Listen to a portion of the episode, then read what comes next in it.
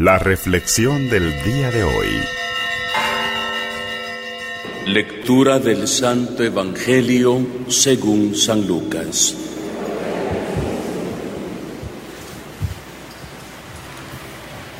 En aquel tiempo Jesús designó a otros setenta y dos discípulos y les dio el mandato de ir por delante, de dos en dos, a todos los pueblos y lugares a donde él pensaba ir. Y les dijo, la cosecha es mucha y los trabajadores pocos. Rueguen, por tanto, al dueño de la mies que envíe trabajadores a sus campos. Pónganse en camino, yo los envío como corderos en medio de lobos. No lleven ni dinero, ni morral, ni sandalias, y no se detengan a saludar a nadie por el camino. Cuando entren en una casa digan que la paz reine en esta casa. Y si ahí hay gente amante de la paz, el deseo de paz de ustedes se cumplirá. Si no, no se cumplirá. Quédense en esa casa, coman y beban de lo que tengan, porque el trabajador tiene derecho a su salario.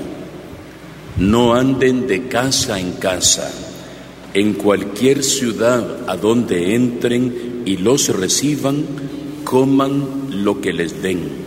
Curen a los enfermos que haya y díganles, ya se acerca a ustedes el reino de Dios. Palabra del Señor.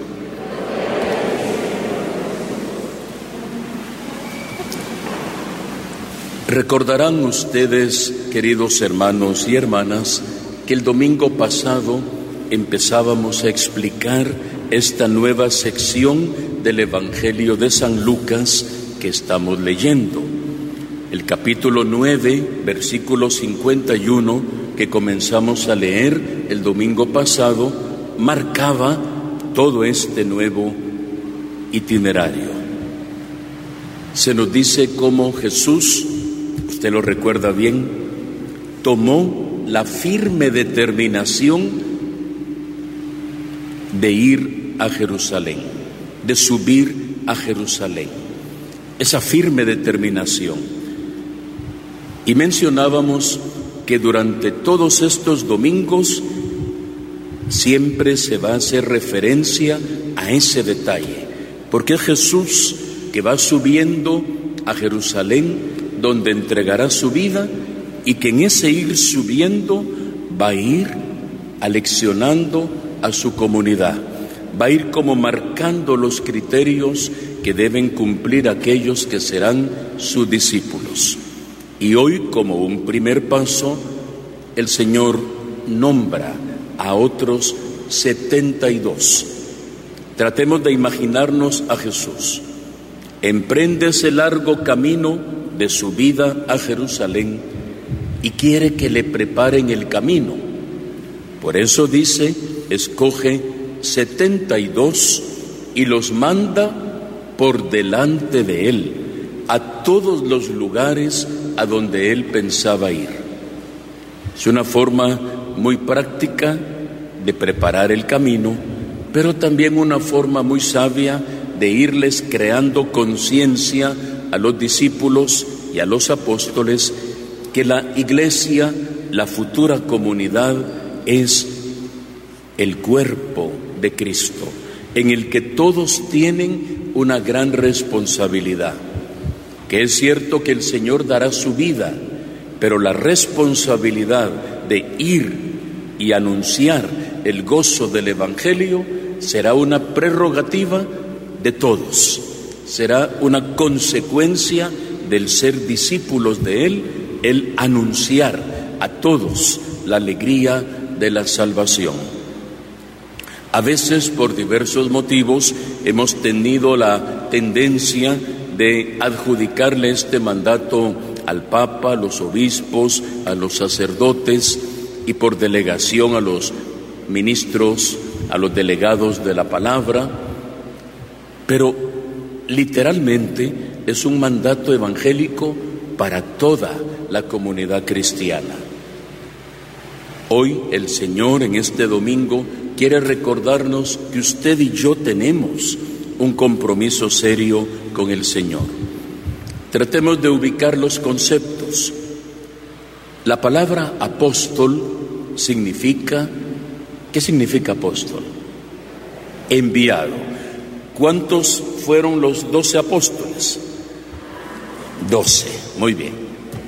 El Señor escogió doce para que estuvieran cerca de Él y hacer de ellos, dice el libro del Apocalipsis, columnas sobre las que edifica su iglesia. Apóstoles, solo ellos. Los demás son y somos discípulos.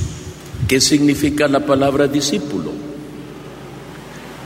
Discípulo significa seguidor, sencillamente. ¿Usted sigue a Jesús? ¿Sí o no? Es discípulo, es discípula de Jesús.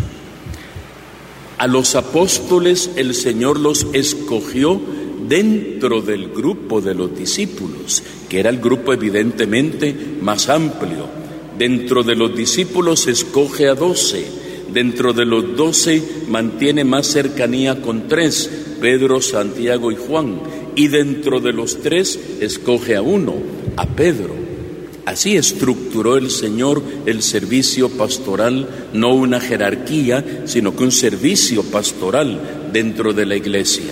Pero a todos los demás, empezando por nuestra madre, ella es discípula, no es un apóstol, es discípula, es seguidora de su Hijo. Y junto con ella, todos nosotros somos los discípulos del Señor. ¿Usted es discípulo? ¿Es discípula? ¿Sí? ¿Sí? ¿Sí o no? Sí. Vaya, entonces vaya a anunciar el Evangelio del Señor. El Señor se lo dio el mandato a los discípulos, no a la muchedumbre, a los discípulos. ¿Y qué es lo que tienen que ir y anunciar? La paz. Son mensajeros de paz.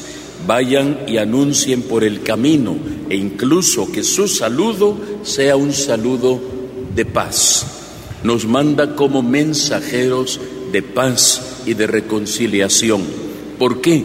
Porque Él en la cruz ha reconciliado al mundo con el Padre, ha perdonado los pecados de la humanidad, nos ha devuelto la paz.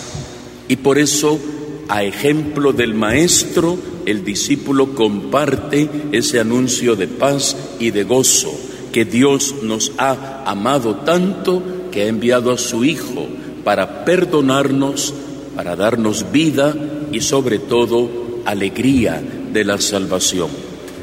Y eso es lo que tenemos que anunciar, la alegría de sentirnos amados, perdonados, bendecidos, amparados en la divina providencia de Dios. Cuando uno mira detenidamente la sencillez de este mandato evangélico, uno dice, eso no está lejos de nuestras posibilidades, está muy cerca más cerca de lo que nos podemos imaginar.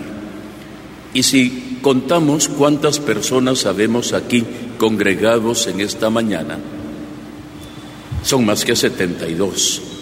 Pero más allá del número, hablando cuantitativamente, pensemos en el radio de acción que podemos tener. Si los que estamos aquí hoy, donde estemos mañana, anunciemos el Evangelio de Jesús, ¿cómo será nuestro mundo? Imagínense que cada uno, como dice Jesús, es luz del mundo. Si usted donde vaya mañana, hoy mismo sería lo ideal, pero mañana ilumina ese ambiente en el que usted se desenvuelve, su ambiente deportivo con los compañeros y compañeras del gimnasio o donde usted hace deporte, pero con los del mercado, con los de la empresa donde trabaja, con los compañeros de estudio, con las vecinas, con el grupo de las comadres, con, con todos los que usted se interrelaciona ordinariamente, la difusión que puede tener y la impronta, la huella positiva del mensaje evangélico realmente es algo extraordinario. Ahora, si nos quedamos con eso, que ya vine a mi misa y ya comulgué y ya cumplí y ya estoy en paz con el Señor, pues claro, nos quedaremos contentos, pero algo encajonados. Y no significa que usted tenga, repito, que salir con Biblia en mano y con un parlante, con un micrófono a anunciar a todo el mundo.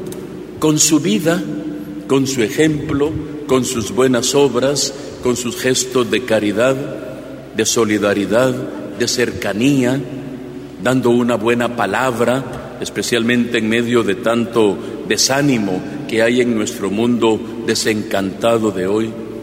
Uno dice, sin alusiones, ¿verdad? Pero nos podemos alegrar mucho porque podemos ir a Indonesia, por ejemplo, hablando del deporte, y se vuelve una noticia viral y se vuelve algo extra. Y todos, hasta los que ni son partidarios del fútbol, hablan de que podemos estar y vamos a, a un vamos a Indonesia, que no es malo, es una buena noticia pero nosotros tenemos la mejor noticia, que Jesús nos ama, nos salvó, nos ha redimido, y esa noticia no se convierte en viral, esa noticia no la convertimos en algo que se difunda así, inmediatamente, para recuperar, porque noten cómo la noticia de que un pueblo como el nuestro, con tantos fracasos y tantos problemas, sueña con ir a una competencia deportiva, ¿cómo ese pequeño detalle levanta el ánimo de todo un pueblo? ¿Cómo no va a levantar el ánimo de un pueblo la noticia de sabernos amados, salvados, bendecidos por un Dios que no dudó en dar su vida por amor a nosotros, para que tengamos vida. Creo que hay un poquito de diferencia en la magnitud, en la importancia de las dos noticias, pero la de Jesús no es viral. ¿Quién tiene que hacer viral esta noticia? Los que la hemos recibido, porque somos los que tenemos que llevarla a los demás. Hoy el Señor nos dice, vayan prepárenme el camino. Ustedes no van a salvar a nadie, pero sí pueden prepararme el camino para que yo entre el corazón de sus amigos, vecinos, comadres, compadres, compañeros de trabajo, compañeros de estudio. Yo sí puedo entrar al corazón de ellos, pero si tú me preparas el camino como aquellos 72 de mis primeros discípulos. Que el Señor nos bendiga y que esta palabra hoy nos llene a todos de vida en abundancia. Que así sea para todos nosotros.